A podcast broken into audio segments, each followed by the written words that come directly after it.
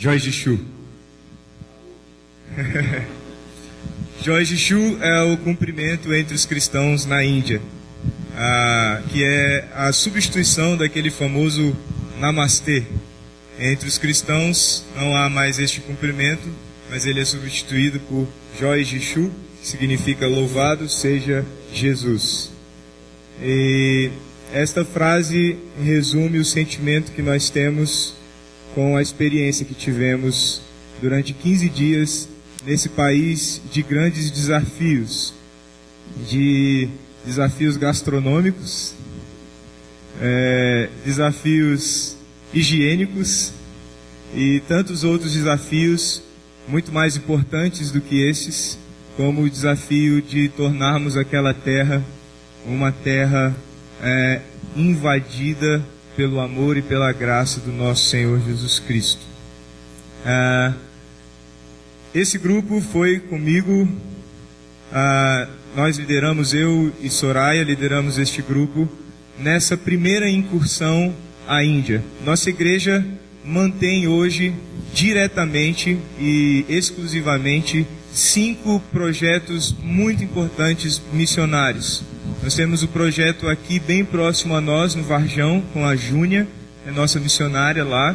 Nós temos o projeto em Cavalcante, que ainda está em estruturação, que é no interior de Goiás. Nós temos o projeto no Haiti.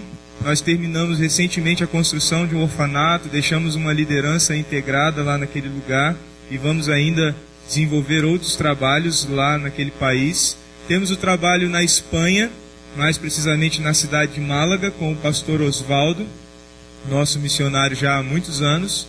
É, e ano passado, nós, a terceira igreja Batista de Brasília, decidiu então adotar de maneira direta mesmo o casal de missionários Bruno e Ana Silva, que estão completando este ano, em setembro, 10 anos é, de Índia. Foram para lá há 10 anos atrás e desde então têm desenvolvido um trabalho lá. É, esse é o único momento em que eu vou citar o nome dos dois.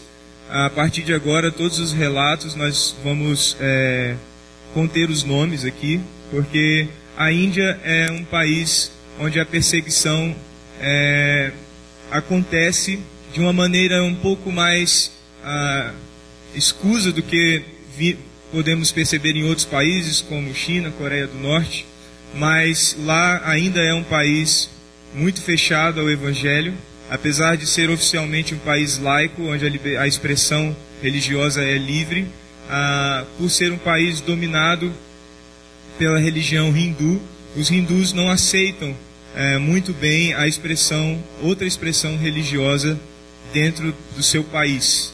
Então, eh, eles perseguem cristãos, não só cristãos, mas também lá na Índia existe um número expressivo de muçulmanos e também os muçulmanos são de alguma forma perseguidos.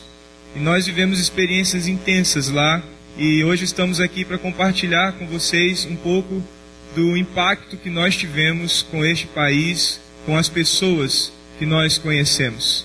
Uh, eu quero, depois dessa introdução, introdução, já fazer a minha parte de compartilhamento. A grande bênção desta viagem é que nós fomos a um país e o Bruno, uh, o nosso missionário lá, ele compartilhou isso logo, logo no início, que a gente aproveitasse cada momento que estivéssemos lá, uh, porque nós estávamos indo não para conhecer um povo somente, uma nação, uma realidade uh, de uma comunidade, mas, mas nós iríamos entrar nessa comunidade, conhecermos histórias específicas, pessoas, nós iríamos trocar olhares, ouvir é, testemunhos, e foi exatamente essa nossa experiência. Nós voltamos da Índia não com uma visão somente de um país, de uma nação, é, de uma religião, nós voltamos da Índia com pessoas no nosso coração. Nós guardamos histórias, olhares, vozes, gestos. Nós entramos na Índia, entramos nas casas da Índia, entramos nas famílias da Índia, e isso foi extremamente impactante para nós e nos faz voltar para o Brasil apaixonados por missões e especificamente comprometidos com esse país e com o trabalho que tem sido feito lá. Na primeira devocional que nós fizemos como grupo, já lá na Índia, é, eu compartilhei este texto que está em Romanos, capítulo 10, a partir do versículo 12 até o 15. O apóstolo Paulo diz: Não há diferença entre judeus e gentios, pois o mesmo Senhor é Senhor de todos e abençoa ricamente todos os que invocam, porque todo aquele que invocar o nome do Senhor será salvo. Como, pois, invocarão aquele em quem não creram, e como crerão naquele de quem não ouviram falar, e como ouvirão se não houver quem pregue? E como pregarão se não forem enviados? Como está escrito: Como são belos os pés dos que anunciam as boas novas. Eu compartilhei isso com, com um grupo dizendo que nós estávamos indo para a Índia para nos alinharmos com este olhar de Deus a respeito dos que anunciam as boas novas. Nós queríamos ser belos aos olhos de Deus porque estávamos ali para anunciar as boas novas de Jesus Cristo. E eu pessoalmente já tive o primeiro impacto nos quatro dias que tivemos de aculturação, quando passamos pela capital da Índia, Delhi, e tivemos um dia uh, de turismo para conhecer o famoso Taj Mahal.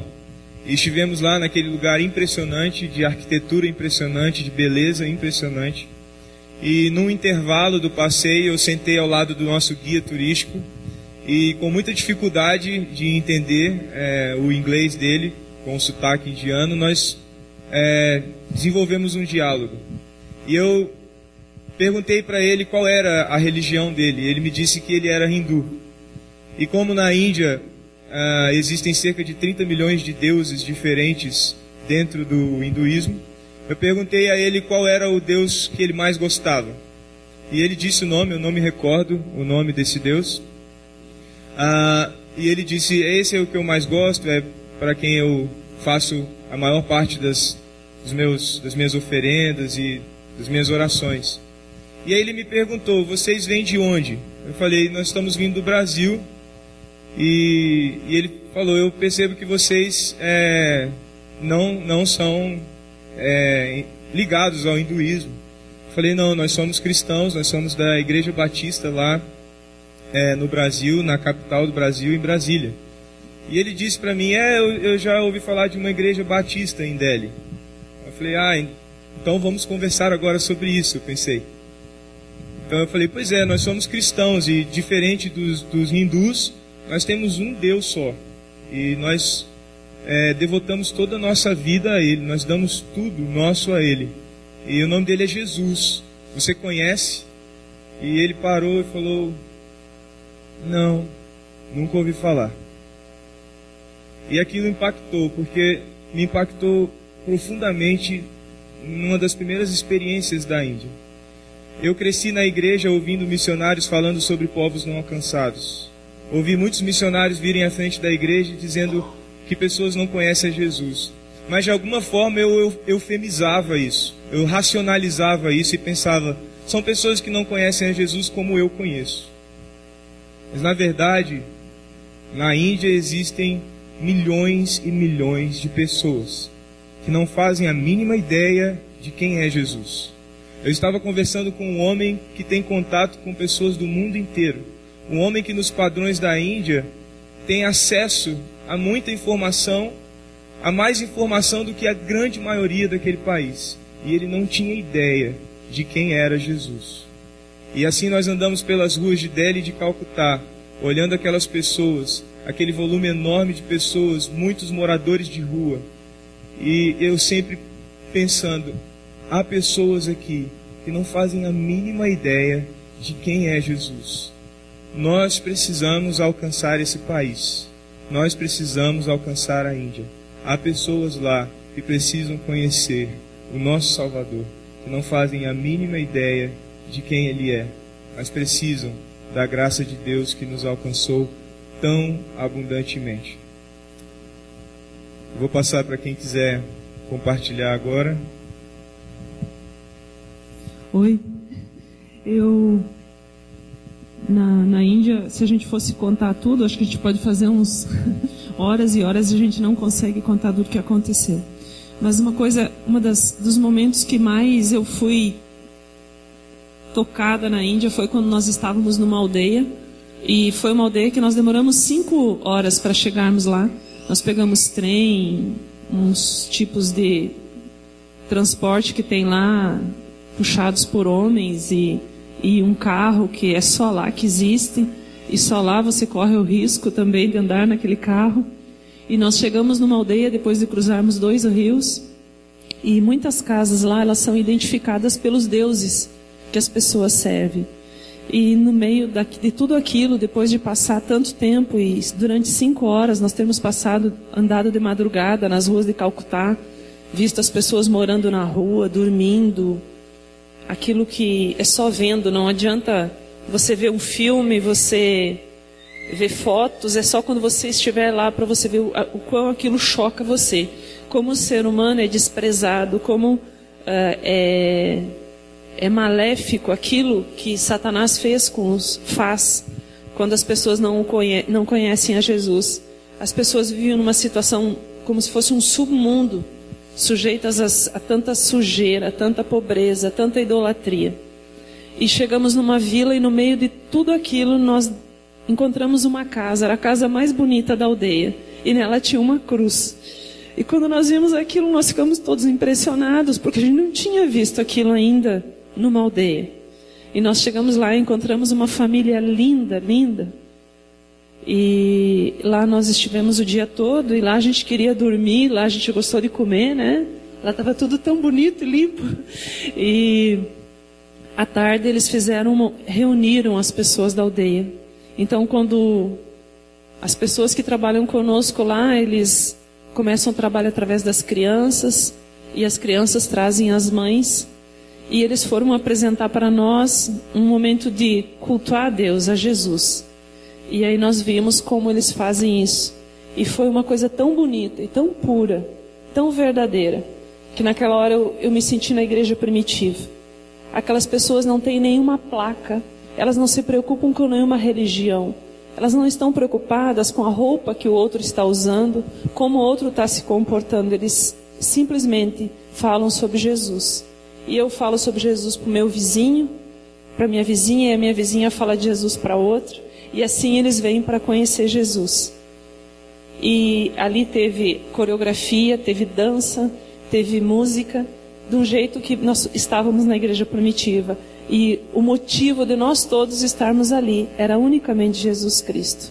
Uma das coisas mais lindas, das experiências mais maravilhosas que a gente pode ter. E em outros momentos nós fomos em lugares, alguns lugares eram perigosos de ir, daí só alguns de nós íamos. As pessoas que estão conosco lá, algumas delas, quando nós estamos junto com elas, a gente não pronuncia Jesus, missionário ou qualquer palavra que seja comum a alguns povos ou semelhantes, porque essas pessoas correm risco de morte e elas têm consciência disso. Essa sacola aqui é de um projeto que apoia 190 mulheres que deixaram a prostituição ou querem deixar a prostituição. E nesse momento nós, nós fomos juntos com um homem lá, que ele disse: Comigo vocês podem falar Jesus, porque eu estou aqui, eles sabem quem eu sou. Eu sou indiano. E se eu morrer, eu estou aqui para morrer por Jesus. Você já imaginou um negócio desse? Você sai na rua andando, você pode ser preso a qualquer hora. Você... Nós podíamos simplesmente ser deportados mas ele poderia ser morto. Ele tem filhos, ele tem esposa, e a esposa dele e ele também trabalham com prostitutas em outros horários. Eles fazem uh, devocionais com mulheres, falam sobre Jesus unicamente. Lá a gente não se preocupa com igreja, você não se preocupa com placa. Você não briga porque você é seu daquela igreja. Você simplesmente se lembra de anunciar Jesus. E numa vila que nós, em algumas vilas que nós apoiamos o trabalho, numa dessas vilas é, é no meio de um lixão. Mulheres, uh, pessoas ligadas a nós começaram a trabalhar com as crianças e as crianças trazem as mães, porque as mães vêm acompanhar. E aí eles começaram o trabalho com mulheres e as mulheres fazem esse marca, marca texto aqui, esse marca livro, desculpa, o marcador de livro e fazem isso aqui. Então, quando você ver isso aqui à venda, quando você ofertar para a Índia, você saiba que você está ofertando para pessoas que, acima de tudo, amam Jesus e que estão correndo risco de morte, risco de perigo todos os dias. E a única coisa que elas se importam é que Jesus seja conhecido. Essa é a maior lição que ficou para mim, pelo menos. Não importa que a gente comeu coisa suja, que a mão deles é o papel higiênico deles, que a água. A gente não tomou água mineral, a gente tomou água tratada, isso a gente só descobriu nos últimos dias e nenhum de nós ficou doente. Porque o Senhor nos protegeu o tempo todo. Mas saiba que quando você ora e oferta pela Índia, você está orando e ofertando por pessoas que estão dispostas a morrer por Jesus todos os dias.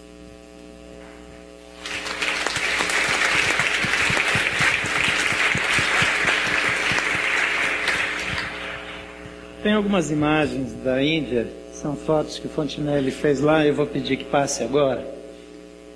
E eu queria que enquanto você olha para essas imagens, você orasse por eles. Nós temos oficialmente um casal lá na Índia. Mas eles multiplicam o trabalho deles em outros casais que eles sustentam com o mesmo dinheiro que a gente manda para eles daqui. E eles continuam trabalhando com crianças. As fotos estão aí, não? Tá ok? Ok. E isso vai se multiplicando. A gente não pode mostrar tudo, não tem como mostrar todas as coisas, mas você tem algumas imagens da Índia e eu gostaria que você pedisse a Deus que o Senhor, essa é uma das imagens que me tocou, porque é minha filha que está aí, claro, mas algumas dessas crianças não têm permissão de tocar no rosto de outros, especialmente os meninos Dalits. Eles não podem encostar em ninguém, porque eles são considerados crianças sem valor. Enxotadas, expulsas. E tem uma branca que permite que eles encostem, mesmo com a mão suja, mesmo que a mão esteja cheia de ranho ou de outras coisas piores.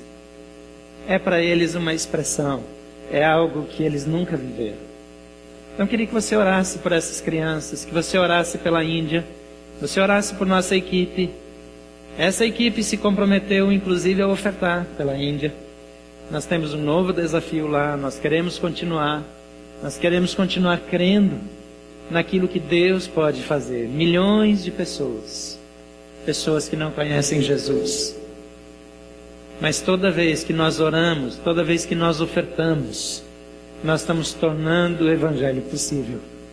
A gente gostaria de ouvir cada um deles. Você lê os textos da Ana, textos que outros postaram, você ouviu testemunhos. Chega perto dessas pessoas, conversa com elas, deixa elas repartirem aquilo que impactou a vida delas.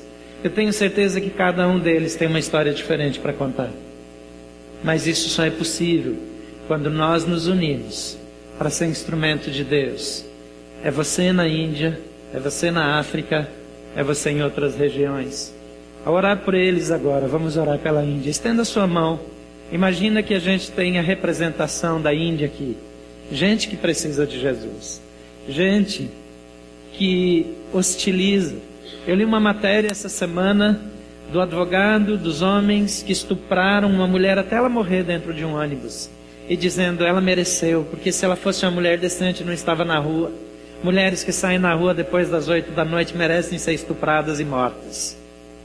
Como nós vamos deixar um povo viver assim? Ore pela Índia. Pai querido, obrigado por esses filhos que investiram o seu dinheiro, o seu tempo, para amar pessoas como Jesus amou. Obrigado por aquilo que o Senhor fez na Índia através deles, mas obrigado por aquilo que o Senhor ainda vai fazer. Pai, nenhum impacto desses é apenas para eles terem uma experiência. O Senhor tem um plano, um propósito. Ah, Pai, em nome de Jesus, abençoa os missionários na Índia. Abençoa aqueles que abriram mão da sua própria vida para viver aquilo que Jesus quer naquele lugar. Obrigado porque a Índia não será lembrada apenas pelo trabalho de Madre Teresa, mas será lembrado por tantos discípulos teus que estão rendendo a sua vida, abrindo mão, deixando os filhos crescerem no meio de sujeira, no meio de coisas que nós nem podemos compreender. Mas, Pai, nós estamos aqui também com mãos erguidas para dizer: Senhor, nos usa. impacta as nossas vidas. Manifesta a tua graça, o teu poder. Ó Pai, usa aqueles missionários que nós sustentamos diretamente e aqueles que a igreja que não sabe os nomes por segurança, mas que são sustentados pelos missionários que nós sustentamos, estão treinados, discipulados. Obrigado pelo trabalho em Calcutá, obrigado pelo trabalho em Delhi, que ficou lá, pelos missionários que eles continuam sustentando e apoiando. Obrigado, Pai, porque nós podemos fazer muito mais e nós queremos fazer. Por isso, Pai, faz com que essa igreja cresça. Faz com que os teus filhos aqui prosperem, que eles tenham mais dinheiro para investir mais. Ah, Pai, aqueles que estão trabalhando bem, dá um cargo, uma comissão, dá um, uma responsabilidade maior para que entre mais dinheiro e que eles possam destinar esse dinheiro para a tua obra. Pai, abençoa as famílias, aqueles que têm alguém na família desempregado, abre as portas, Pai, para que eles sejam prósperos mesmo. E para que a gente possa fazer mais. E que a gente possa ajudar mais pessoas em mais lugares, para a glória do Teu nome. Assim nós oramos em nome de Jesus. Amém. Eu quero encorajar você a procurá-los. Eles tá difícil de não, não achar eles, né? Então aí fora no pátio, junta com eles. Se você vai almoçar aqui hoje, e obrigado a vocês que se dedicaram para ir lá. Que Deus abençoe vocês e que vocês possam compartilhar isso. Nós vamos tentar pegar alguns testemunhos deles, colocar nas nossas mídias sociais para que você acompanhe aquilo que Deus fez na vida de cada um deles. Que Deus abençoe.